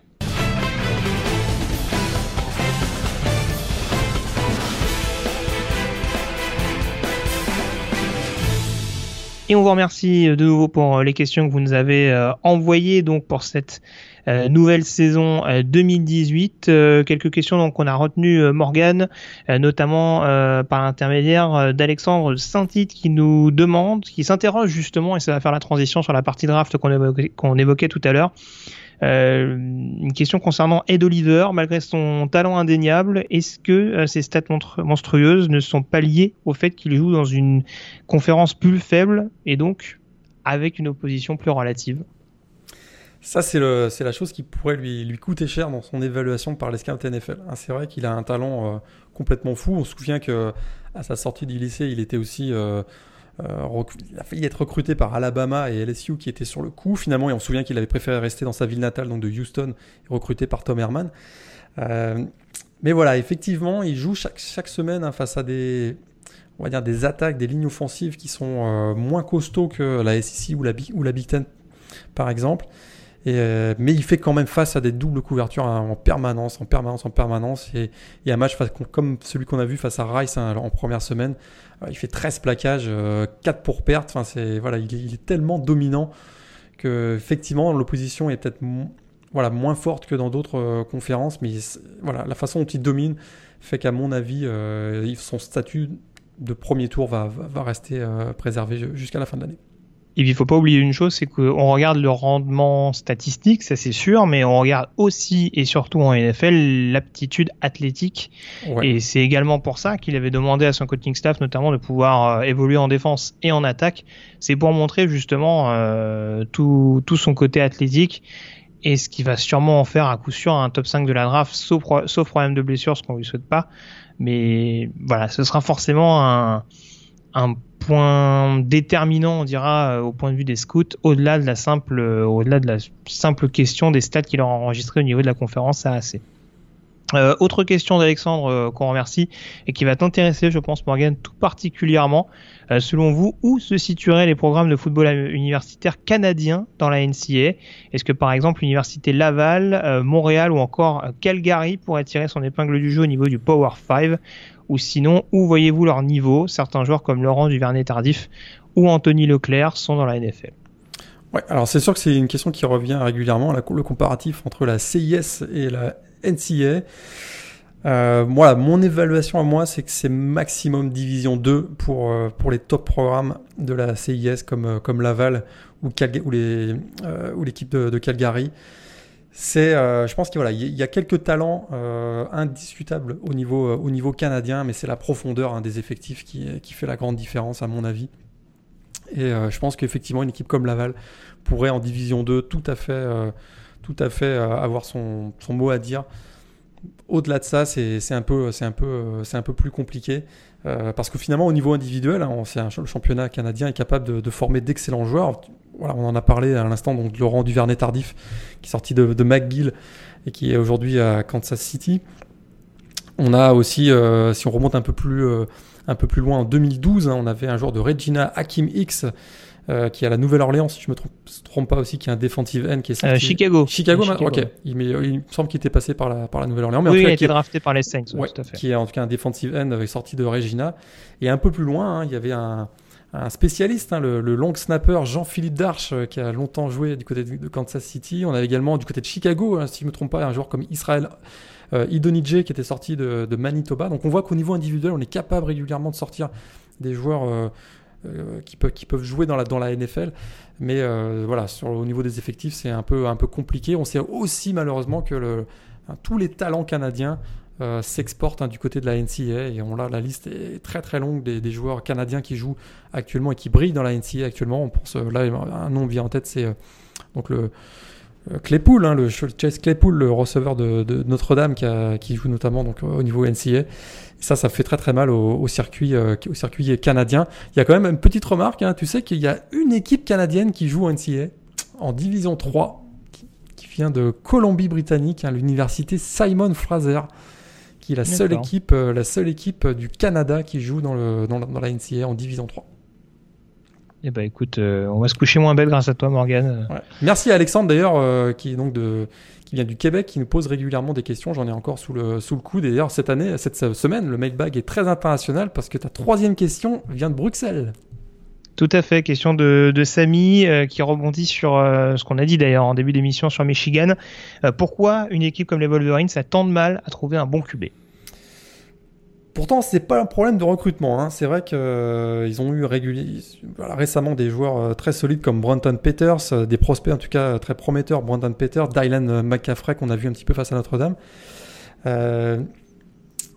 Et en plus, ça, aide. Hein, le, fait qu'il y ait Jim Marbo, ça aide beaucoup. On sait qu'il avait formé Andrew Locke à Stanford, mais je trouve que c'est pas vraiment un problème de trouver des quarterbacks, mais c'est leur système de jeu. On revient à ce qu'on disait tout à l'heure, un système de jeu trop conservateur on limite les quarterbacks à la poche, on, en fait des gestionnaires au service du jeu au sol. Et à mon avis, c'est ça le problème. C'est pas tellement le, le, développement, on va dire. Euh, en tout cas, c'est pas tellement le, recrutement, mais c'est le développement des joueurs au sein d'un système plus ouvert. Et il faut dire aussi quand même que la ligne offensive euh, de, de, Michigan ces dernières années n'a pas favorisé le, on va dire l'éclosion des quarterbacks. Pourtant, paradoxalement, on a eu des, des bons prospects. Hein. Taylor Lewan, par exemple, euh, qui est arrivé à Michigan avant que, je, avant que ouais. Jim Harbaugh y soit, il me semble. Mais bon, voilà, il, il a également composé avec lui et c'est vrai que les squads n'ont pas toujours été très très homogènes non plus. quoi. J'ai souvenir notamment d'un Mason Cole euh, qui a été drafté au troisième tour de la dernière draft et qui même en tackle n'a pas toujours été rassurant. Donc euh, c'est voilà, c'est des questions à se poser. Est-ce que les coachs de position sont les bons? On sait que le, coach des quarterbacks, par exemple, c'est censé être Pep Hamilton, ouais, mais il y a qui pas a coaché en NFL, donc euh, bon. Peut-être que Jim Harbaugh va, devrait se trouver un coordinateur offensif, hein, parce qu'on sait que c'est lui qui appelle les, les jeux. Et c'était Tim Drevno avant. Hein. C'était ouais, c'était Tim Drevno, l'ancien de Stanford, effectivement. Et on voit par exemple qu'il y, y, avait le même problème hein, du côté de Notre-Dame avec. Euh, avec Brian Kelly qui appelait les jeux offensifs et qui a, a pris l'année dernière un, peu de retrait avec maintenant qui se base sur un coordinateur offensif et, euh, et ça, ça, fonctionne davantage du côté de Notre-Dame que désormais donc peut-être que du côté de Michigan on devrait se poser la question. Très bien. On vous remercie en tout cas pour, pour vos questions. On vous rappelle que euh, vous pouvez les poser euh, sur Facebook, sur Twitter, sur euh, l'article de publication euh, du podcast. Est-ce que par mail on peut le faire, Morgan? Parce que je le cite jamais, mais. Ah, on peut le faire, absolument. on peut tu rappelles l'adresse, s'il te plaît? Ouais, on peut, on peut écrire directement à rédaction at bluepennon.com. Très bien. The Blue Pennant ou juste Blue Pennant euh, De Blue Pennant, tu as raison. Rédaction, ouais, euh, rédaction at.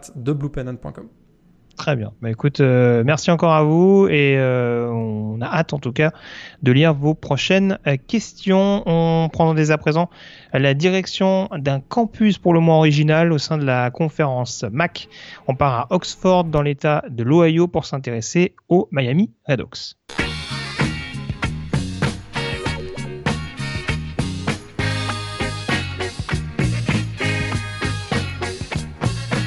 Et on prend euh, dès à présent la direction euh, de l'université de Miami, mais attention, pas l'université de Miami en Floride, donc du côté de The U, mais bien du côté d'Oxford dans l'Ohio pour s'intéresser donc euh, à l'université de Miami qui se trouve à peu près à, à peu plus de 30 km de Cincinnati. donc la Miami University Morgan avec notamment 24 000 étudiants à son bord, université assez ancienne, mine de rien, créée en, en 1809.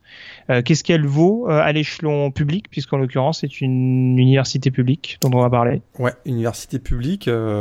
Alors, classée 79e au classement des meilleures facs aux États-Unis, 30e parmi les facs publiques. Euh, à l'origine, hein, elle faisait partie d'ailleurs des 8 facs qui composaient l'Ivy League. Hein, euh, ça, c'était euh, intéressant à noter. Une fac créée effectivement en 1809 hein, du côté de Oxford, tu l'as dit. Alors, pas de lien avec la fac floridienne, tu l'as dit également. Alors, pourquoi Miami? Tout simplement parce que la ville de Oxford se trouve dans la vallée qu'on appelle simplement la Miami Valley. donc, on a, on a pris le nom de, la vallée pour euh, sur, donner son nom finalement à l'université, donc Miami University. Euh, une fac qui est reconnue pour son grand nombre de fraternités, hein, elle a plus de 50 fraternités. On a d'ailleurs souvent appelé euh, Miami of Ohio, donc la fac Miami Université, la mère des fraternités. Et petite stat intéressante, 14% des anciens étudiants de la fac sont, mariés avec un ancien étudiant. c'est assez, c'est assez énorme, presque sectaire d'ailleurs, vous l'aurez noté. donc un petit peu. Un peu mais un, des, un, campus méconnu et pourtant un des plus beaux campus hein, des États-Unis, régulièrement classé parmi les, les, plus beaux du pays. Euh, des, les, les, briques rouges caractéristiques du style géorgien, avec la King Library, donc la, bibliothèque euh, magnifique, également un musée, euh, il y a un, dortoir célèbre, le Elliott and Stoddard Halls. On a également la guest house magnifique. Et autre chose à savoir de la fac de Miami Université. Le premier journal papier des États-Unis y a été créé d'ailleurs, le Literary Register, euh, qui n'existe plus aujourd'hui. Et euh, il y a un événement célèbre hein, du côté de cette fac. On revient aux, fraternités. Hein. En 1848, l'université a voulu les fermer. Mais finalement, il y a une révolte étudiante qu'on appelle aujourd'hui la Snowball Rebellion. Et on a d'ailleurs quelques, quelques sculptures et quelques œuvres euh, d'art qui retracent cet événement célèbre de la fac de Miami. Voilà. Et il, me, semble également, puisqu'on parle des traits caractéristiques de, euh, de Miami, Ohio, euh, que c'est également une fac qui est quand même assez réputée également pour, euh, pour sa chorale, euh, avec par l'intermédiaire notamment du, du Glee Club, qui est quand même une institution, on va dire, locale, avec plus de plus d'une centaine de, de, chanteurs qui font partie de cette chorale et avec une sélection assez assez sévère, on va dire, pour faire le pour faire le cut et euh, pour faire partie donc justement de, de ce fameux club euh, du côté de du côté de cette université. Euh, si on s'intéresse aux alumni célèbres, mon cher Morgan, alors on va pas se mentir, il y en a pas pléthore, y a pas mais il y a quand même des noms dont tu es extrêmement fan. Ouais, il y a pas y a pas pléthore. J'en ai noté quelques-uns. Euh, on voit que c'est quand même assez varié. Hein. On passe par exemple le patron du, du club de, de foot d'Aston Villa à Birmingham aux États-Unis. Donc Tom Fox est passé par là. On a la présidente, alors ça c'est assez drôle, la présidente de l'université Miami, Miami en Floride, hein. Donna Shalala. Et oui, elle est ancienne étudiante de Miami dans l'Ohio. Elle a un truc avec Miami. Elle a un truc avec Miami. Euh, elle a tous les DVD de Miami Vice. Euh, on a aussi la patronne d'Instagram, euh, Marne Lavine, qui est passée qui est passée par là. Alors toujours dans la variété. Hein. on a une écrivain célèbre euh, qui a remporté le, prix Pulitzer, Rita Dove. On a également un homme politique, euh, ceux qui connaissent la, politique américaine le connaissent euh, très certainement, le fameux Paul No Guts Ryan, le chef de la majorité américaine à la Chambre des représentants, le lécheur de bottes de Donald Trump en personne. Oui, qui avait légèrement retourné sa veste lors des, lors des élections républicaines d'il y a deux ans maintenant. Exactement. On a également un, président américain qui est passé par là, un Benjamin Harrison, le 23e président des États-Unis. Alors, au niveau du sport, hein, on sait que hum, l'université aussi a une excellente euh, équipe de hockey sur glace. Et donc, on a, de nombreux joueurs euh, qui jouent actuellement dans la NHL qui sont passés par là. Alors, euh, si vous connaissez la NHL, vous allez reconnaître ces joueurs. Riley Jones, Sean Curali, qui est genre des, des Boston Bruins, Alex Martinez, Chris, Chris Whiteman. On a également Dan Boyle, hein, un ancien champion olympique en 2010 avec l'équipe Canada, un Canadien qui était euh, dans cette université. On a également des joueurs de basket, hein, dont un, ancien champion avec les Bulls de Chicago, Ron Harper, est passé par là. Mais c'est sûr, du côté des alumni, et on va en reparler, il y, a des gros noms au niveau des coachs. Ouais, tout à fait. Alors, euh, au niveau du football, Ce qui est peut-être assez notable, alors on va pas se mentir, hein. historiquement le programme n'a pas tout révolutionné dans l'histoire du college football, ça c'est peu de le dire. Euh, ça a toujours été un, programme relativement euh, pas inconnu, mais voilà, en tout cas discret, plutôt euh, de première division. Pourtant, historiquement, Morgan, on se rend compte d'une chose, c'est qu'on a eu affaire c'est une fac en tout cas qui a euh, amené, qui a provoqué des, des, vocations, on dira chez Bombre, euh, de ces différents alumni, puisque on a ce qu'on a ce qui est appelé le Cradle of Coaches, qui est donc le berceau qui a vu émerger bon nombre de coachs ô combien historiques dans l'histoire du college football et de la NFL en général, parce qu'il y a quand même des noms qui sont assez sympas. Alors, je vais te laisser les, les énumérer, notamment pour les plus connus d'entre eux. Mais c'est vrai qu'il y a quand même du beau linge, comme on dit, euh, qui est passé euh, en tant qu'étudiant que de Miami, Ohio, euh, sans, forcément devenir head coach des Red Hawks d'ailleurs, paradoxalement, et qui pourtant derrière a, connu une, une grande, grande carrière en tant que technicien principal. Alors là, on a trois coachs énormes, légendaires. On commence par Woody Hayes, qui est passé par la suite par les Buckeyes d'Ohio State. On a Bochem Bechler, qui était son grand rival du côté de Michigan. Et on a bien sûr Ara Parzegian qui est passé par Miami Ohio, qu'on avait retrouvé ensuite bien sûr à Notre-Dame, grand coach euh, des Fighting Irish. Alors on n'a pas que ces trois légendes, on a aussi euh, d'autres coachs euh, ou coachs assistants en tout cas qui sont passés par Miami of Ohio qu'on a retrouvé ensuite du côté des professionnels. On a John Harbaugh, et oui, l'actuel coach des Ravens de Baltimore. Et on a également Sean McVeigh, hein, le jeune coach euh, des Rams de Los Angeles, qui est passé par Miami of Ohio. Son père d'ailleurs était aussi passé par Miami of Ohio. On a d'autres coachs euh, comme par exemple Randy Walker, qui a été un coach avec beaucoup de succès du côté des Wildcats de Northwestern. Et, euh, le regretté Terry Upner aussi, qui a été un longtemps un coach de l'équipe de Miami of Ohio, qui est décédé il y a quelques années. Euh, on a aussi John Pont euh, qui a eu un très très beau succès avec Miami of Ohio. Ouais, on s'y perd un petit peu. Et puis, alors, tu, tu parlais de, de coachs un peu, euh, enfin, des coachs actuels hein, qui, qui brillent en, NFL. Il y a d'autres coachs de légende qui sont passés par la NFL. Pour ceux qui connaissent un petit peu leur, on va dire leur, leur classique. Euh, on peut, on ne peut pas ne pas citer Sid Gilman, qui est euh, un spécialiste offensif euh, reconnu dans l'histoire du football américain. Weeb Eubank également, ancien head coach des New York Jets et qui avait permis notamment aux New Yorkais de remporter le Super Bowl 3.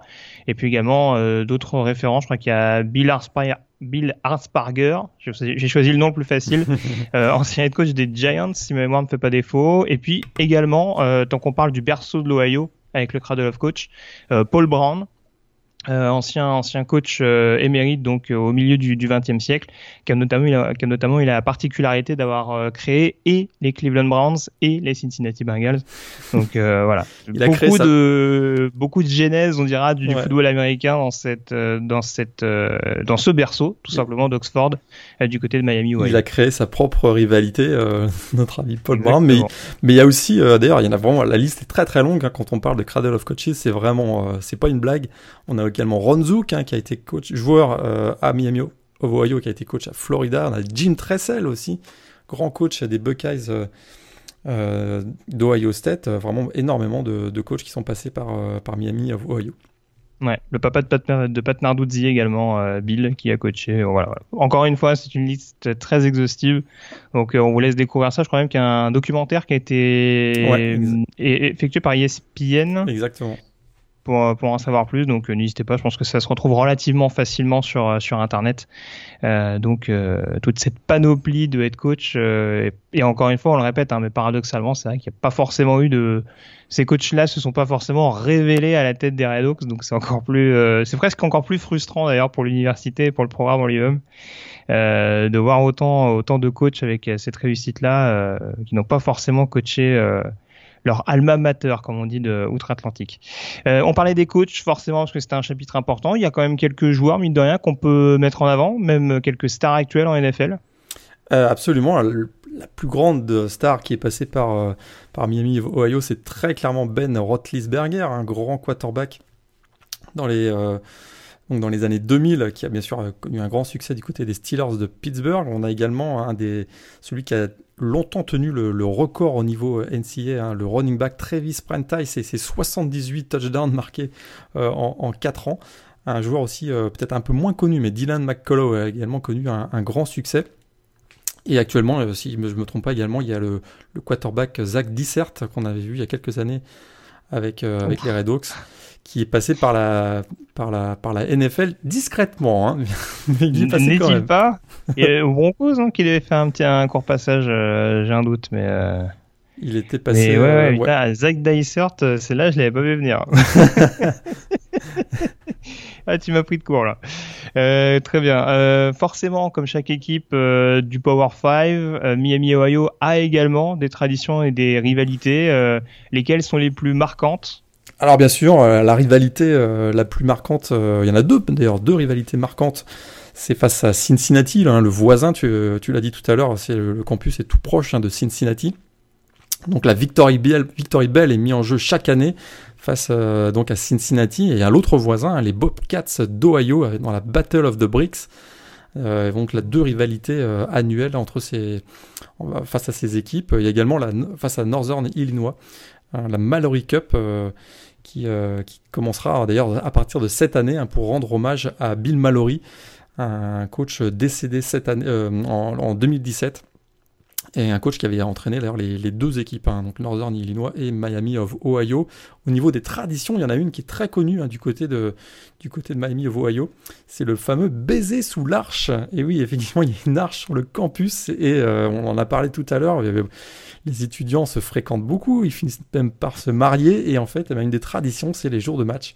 Hein, pour euh, confirmer euh, un amour naissant, on va dire, on vient s'embrasser sous l'arche et ensuite aller au match euh, de Miami à Ohio. Ah, c'est tellement romantique ce que tu nous dis, c'est incroyable. ah, j'ai envie de m'inscrire. c'est un peu le, Guy local, quoi. D'accord, très bien. C'est à noter. forcément, on peut pas terminer une chronique par le match historique des Red Hawks. Alors, euh, tu m'as vendu du rêve, Morgan, en off, je dois bien l'avouer, euh, avec un match dont on allait tous se rappeler. Dis-nous, quel est le match le plus légendaire pour toi de Miami Ohio? 23 novembre 2016. C'était il n'y a pas si longtemps que ça. Miami Ohio contre Ball. Victoire 21 à 20. Une victoire qui a marqué l'histoire du college football. Je te demande pourquoi. Alors ça, c'est une excellente question parce que je me rappelle pas du tout. au piège. piégé. Et oui, en battant les Cards de State, les Red Hawks sont devenus la première équipe à se qualifier pour un bowl après avoir perdu ses six, premiers, matchs. Absolument. Fiche de 0-6 pour démarrer l'année. Euh, ils remportent leurs six matchs suivants. Ils finissent avec 6-6. Euh, et, donc, à partir du moment, d'ailleurs, ça avait, euh, c'était à partir du moment où le, quarterback Gus Ragland avait été titularisé que vraiment il y a eu un renversement de situation du côté de Miami of Ohio qui ont remporté donc leurs six matchs suivants. Alors c'est un match typique hein, de la conférence MAC, un bon mardi soir, mené 17 à 7 à la mi-temps, la deuxième mi-temps. Euh, Dans l'ombre de la Sunbelt. Exactement. Euh, et puis c'est donc, la deuxième mi-temps démarre par un, par un super euh, touchdown sur réception de 74 yards de Rocky Williams et derrière, Gus Randland finit le, finit le travail et Miami of Ohio gagne le match 21-20 et vient se qualifier pour un bowl. Et ça a marqué l'histoire parce que c'était la première fois, je répète, qu'une équipe démarrait 0-6 pour finir 6-6. Alors c'est pas pour une fois c'est pas une défaite, mais euh, voilà le, match historique c'est donc euh, une victoire qui assure une ah, tu remarqueras égale. Que tu remarqueras que cette année là, je, je, respecte les programmes, je donne pas de défaite. Oui, t'es hein. optimiste, voilà c'est ça, tu, tu, tu les tu les tacles pas. Euh... tu les tacles pas sans arrêt. Donc euh, bon, c'est bien, c'est une bonne chose. Euh, en tout cas, on, on l'a pas précisé, mais voilà, encore une fois, ça reste euh, quand même un programme un peu plus discret, je le disais, de, de première division. Pas de titre national forcément, 22 titres de conférence quand même au niveau de la, dans les différentes conférences auxquelles ils ont participé, dont la MAC. Euh, donc voilà, et puis, et puis c'est vrai, t'en parlais un petit peu avec la rivalité tout à l'heure, j'en profite que ça me revient à l'esprit. C'est vrai qu'il y a ces rivalités au niveau de l'État de l'Ohio, mais faut bien aussi garder à l'esprit que du côté de la MAC Est, on a énormément de programmes de l'Ohio, énormément de rivalités locales, que ce soit Akron, euh, Bowling Green, euh, Kent State même dans l'Ohio, dans l'Ohio, je vais pas dire de bêtises. Ouais, tout à fait. Euh, et Ohio, donc euh, c'est vrai que ça fait mine de rien. L'Ohio est, étant un des États les plus peuplés d'ailleurs aux États-Unis, c'est aussi pour ça que lors des élections américaines, ça a un poids énorme hein, sur, le, sur le choix du président par exemple l'état de l'état de l'Ohio. Et tu sais que d'ailleurs que les Miami, juste une petite parenthèse, jusqu'en 1996, hein, les, les, joueurs des Miami of Ohio, on les appelait les Redskins. et ça a changé en 96. Ils sont devenus les Red Hawks. En fait, c'est une pour éviter la collusion avec l'équipe NFL Non, bah, pas tout à fait, mais les mêmes problèmes que les Redskins de Washington, c'est-à-dire que les, les populations ah euh, amérindiennes ont demandé à ce qu'on change le, change le nom. On ne voulait pas utiliser un, un, des symboles donc, de la culture amérindienne, les Redskins. Très bien. Donc on est plus respectueux dans l'Ohio que dans l'État de Virginie. Ça a l'air. Très bien. Bon, bah écoute, on a fait tout en tout cas euh, pour cette euh, chronique consacrée à Miami, Ohio. On peut donc s'intéresser dès à présent à la preview.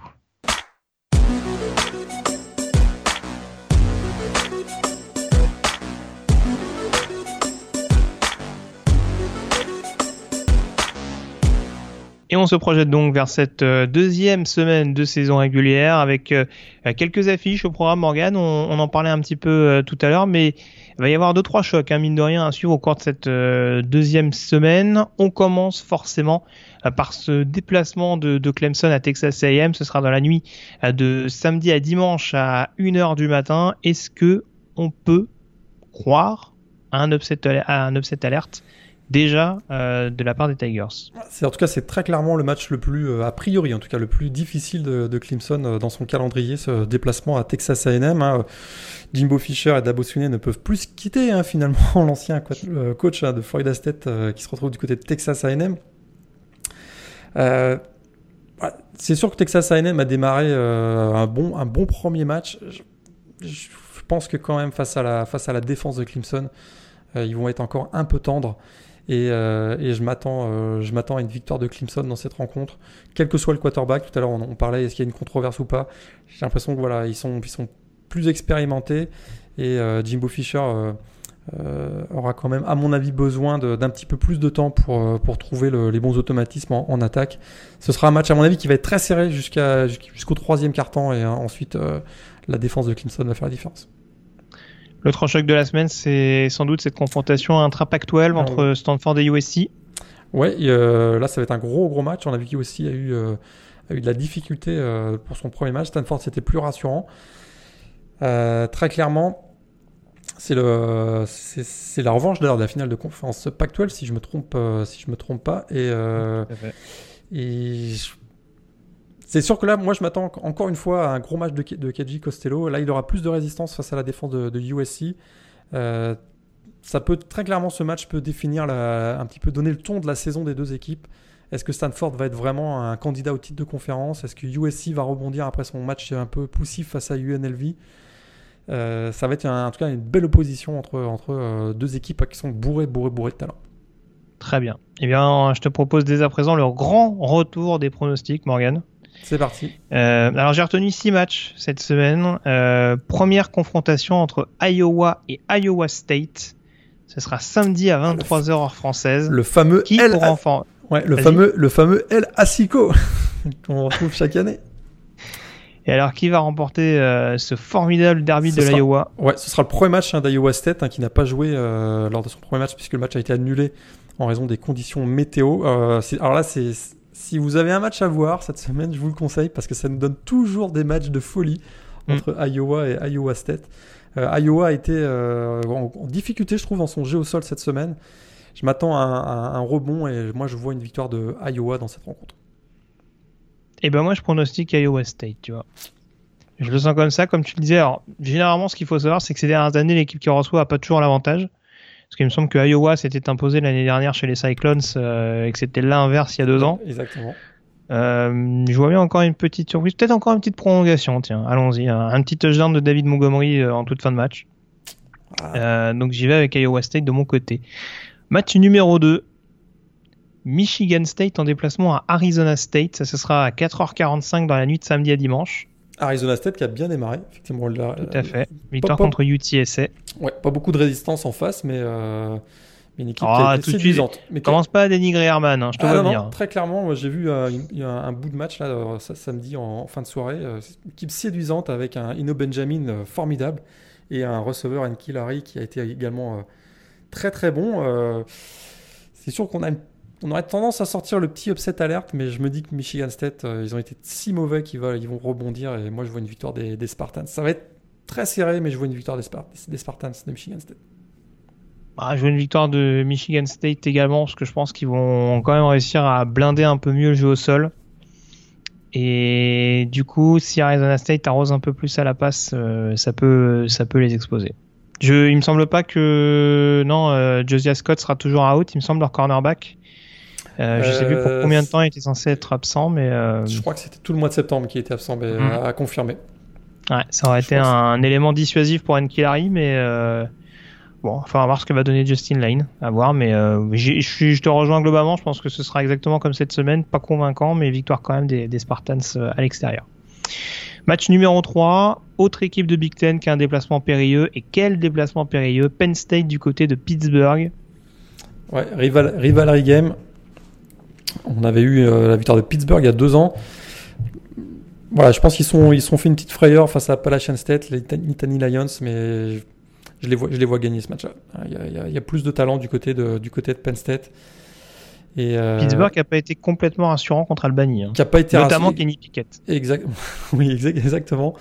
Et moi, je vois une victoire de, Penn State même assez large, à mon avis. Ouais, large, je sais pas, mais ouais, je te rejoins, je dirais quand même Penn State. Match numéro 4. Déplacement, euh, je sais plus si j'ai donné l'horaire, non, je crois pas avoir donné l'horaire pour le Pittsburgh Penn State. C'est 2h du matin dans la nuit de samedi et dimanche. Euh, match numéro 4, donc South Carolina, Georgia. confrontation intra-sec. Moi, je mets mon petit... Ouais. À 21h30 samedi soir en française? Moi, je mets mon upset alerte sur ce match-là. Et ben moi aussi, finalement. Ouais, parce que on a vu que South Carolina, ça, tournait plutôt bien. Et euh, Jake Bentley était très très bon. On voit qu'il y a Dibo Samuel qui est, de retour, le receveur de, des Gamecocks. Rico Dowdle aussi, qui a, fait, qui a fait une bonne rencontre. Exactement. On voit que les, voilà, les pièces du puzzle commencent à se mettre en place du côté de South Carolina. Une équipe qui est toujours très rugueuse, très combative.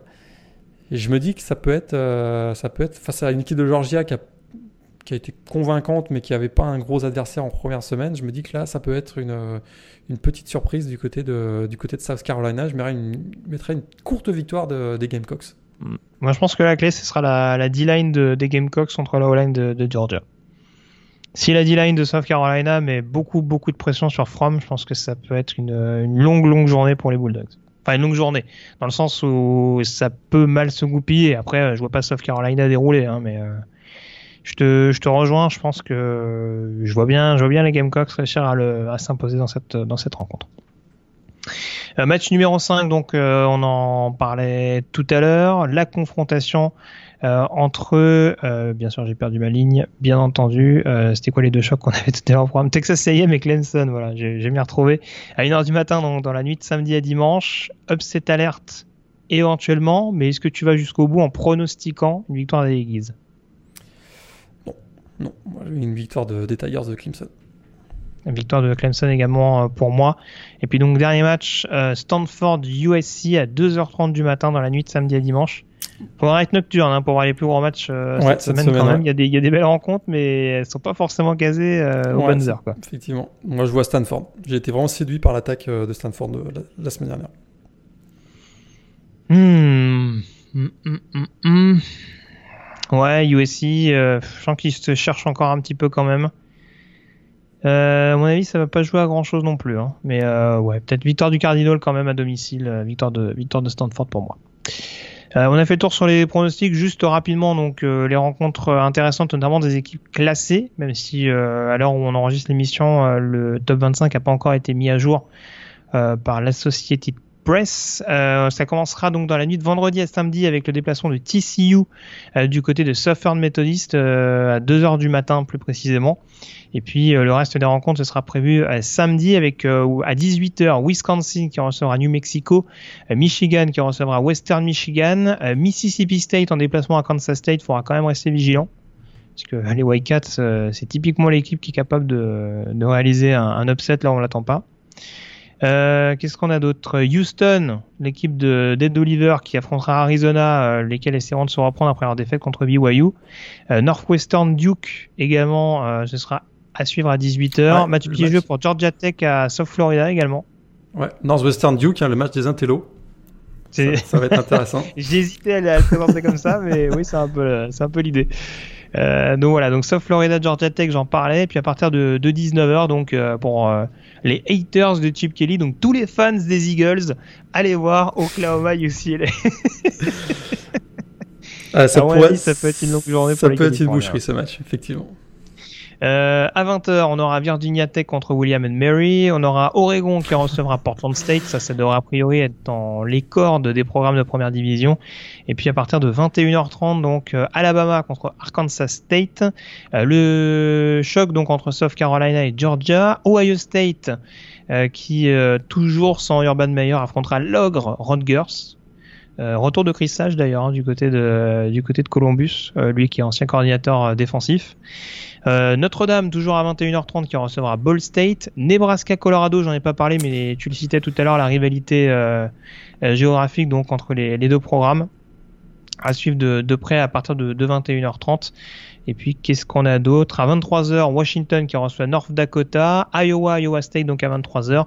À minuit, Miami contre Savannah State, West Virginia contre Youngstown State et UCF contre South Carolina State. 1h du matin, Texas A&M qui reçoit Clemson et LSU qui reçoit Southeastern Louisiana. 1h20 euh, du matin, Florida State qui reçoit Samford. 1h30, euh, Auburn qui reçoit Alabama State. Et puis euh, peut-être un petit déplacement d'Arkansas à Colorado State, parce qu'apparemment ils prennent beaucoup de points en ce moment les Rams. Euh, à 1h30 ce sera à suivre. 1h30 également Florida Kentucky, euh, duel de SEC Est qui sera assez intéressant. On joue, on joue rapidement les rivalités hein. dans la SEC Est, on, on perd pas de temps. Et puis à 2h du matin, donc Penn State en déplacement à Pittsburgh, Texas qui essaiera de se reprendre contre Tulsa, Oklahoma State qui recevra South Alabama, Miami, Ohio, dont on parlait tout à l'heure, la rivalité euh, géographique également, le derby donc contre Cincinnati, vous aurez l'occasion de, voir un petit peu ce que, ce que ça donne cette fameuse rivalité. Et puis à 2h30 du matin, donc Stanford USC, euh, Boise State qui recevra euh, Yukon à 4h15 et puis à 4h45 donc Arizona State contre Michigan State. On a fait le tour, il y a autre chose que tu voulais. J'ai été très exhaustif là, donc s'il y a autre chose qui te. Les Hokies, les Hokies de Virginia Tech qui devraient pas avoir trop de problèmes cette semaine puisqu'ils jouent, ils vont jouer à 11 contre 2. Hein, euh, puisque Virginia Tech joue contre William et Marie. Donc, euh... ah non, ah, tu m'avais habitué mieux. Très bien, bon bah écoute. Ok, ok, c'est bien noté. c'est dur d'enchaîner après ça. Euh, BYU California, peut-être moi, je, à mon avis, c'est une petite opposition de style, mais euh, ça sera à euh, également, en l'occurrence, pour, euh, pour les plus motivés. Ouais, et Utah qui jouera contre Northern Illinois, qui ça pourrait être aussi, petite attention. Ouais, alors c'est oui, en effet, c'est chez, les, c'est chez les Huskies, ouais, tout à fait. Donc, euh, attention. Même si Northern Illinois a pris un peu cher à Iowa ce week-end, euh, sait-on jamais. Mais ils ont bien résisté, hein, ça, ça ils ont bien résisté pendant, euh, je pense, trois quarts temps à peu près, ils ont craqué en fin de match. Donc petite sur... attention. Très bien. Bah écoute, on se le tiendra pour dit, Morgan, sache-le. Euh, en tout cas, on a fait le tour sur cette première semaine de saison euh, régulière. On vous donne rendez-vous euh, la semaine prochaine donc pour une nouvelle émission avec plein de choses au programme. restez donc bien attentif à l'actualité sur The Blue Pennant avec notamment le retour sur Florida State, Virginia Tech et puis donc à partir de vendredi les hostilités qui seront relancées avec le SMU TCU. Bonne semaine à tous et à très vite. Ciao ciao. Ciao, bonne semaine à tous.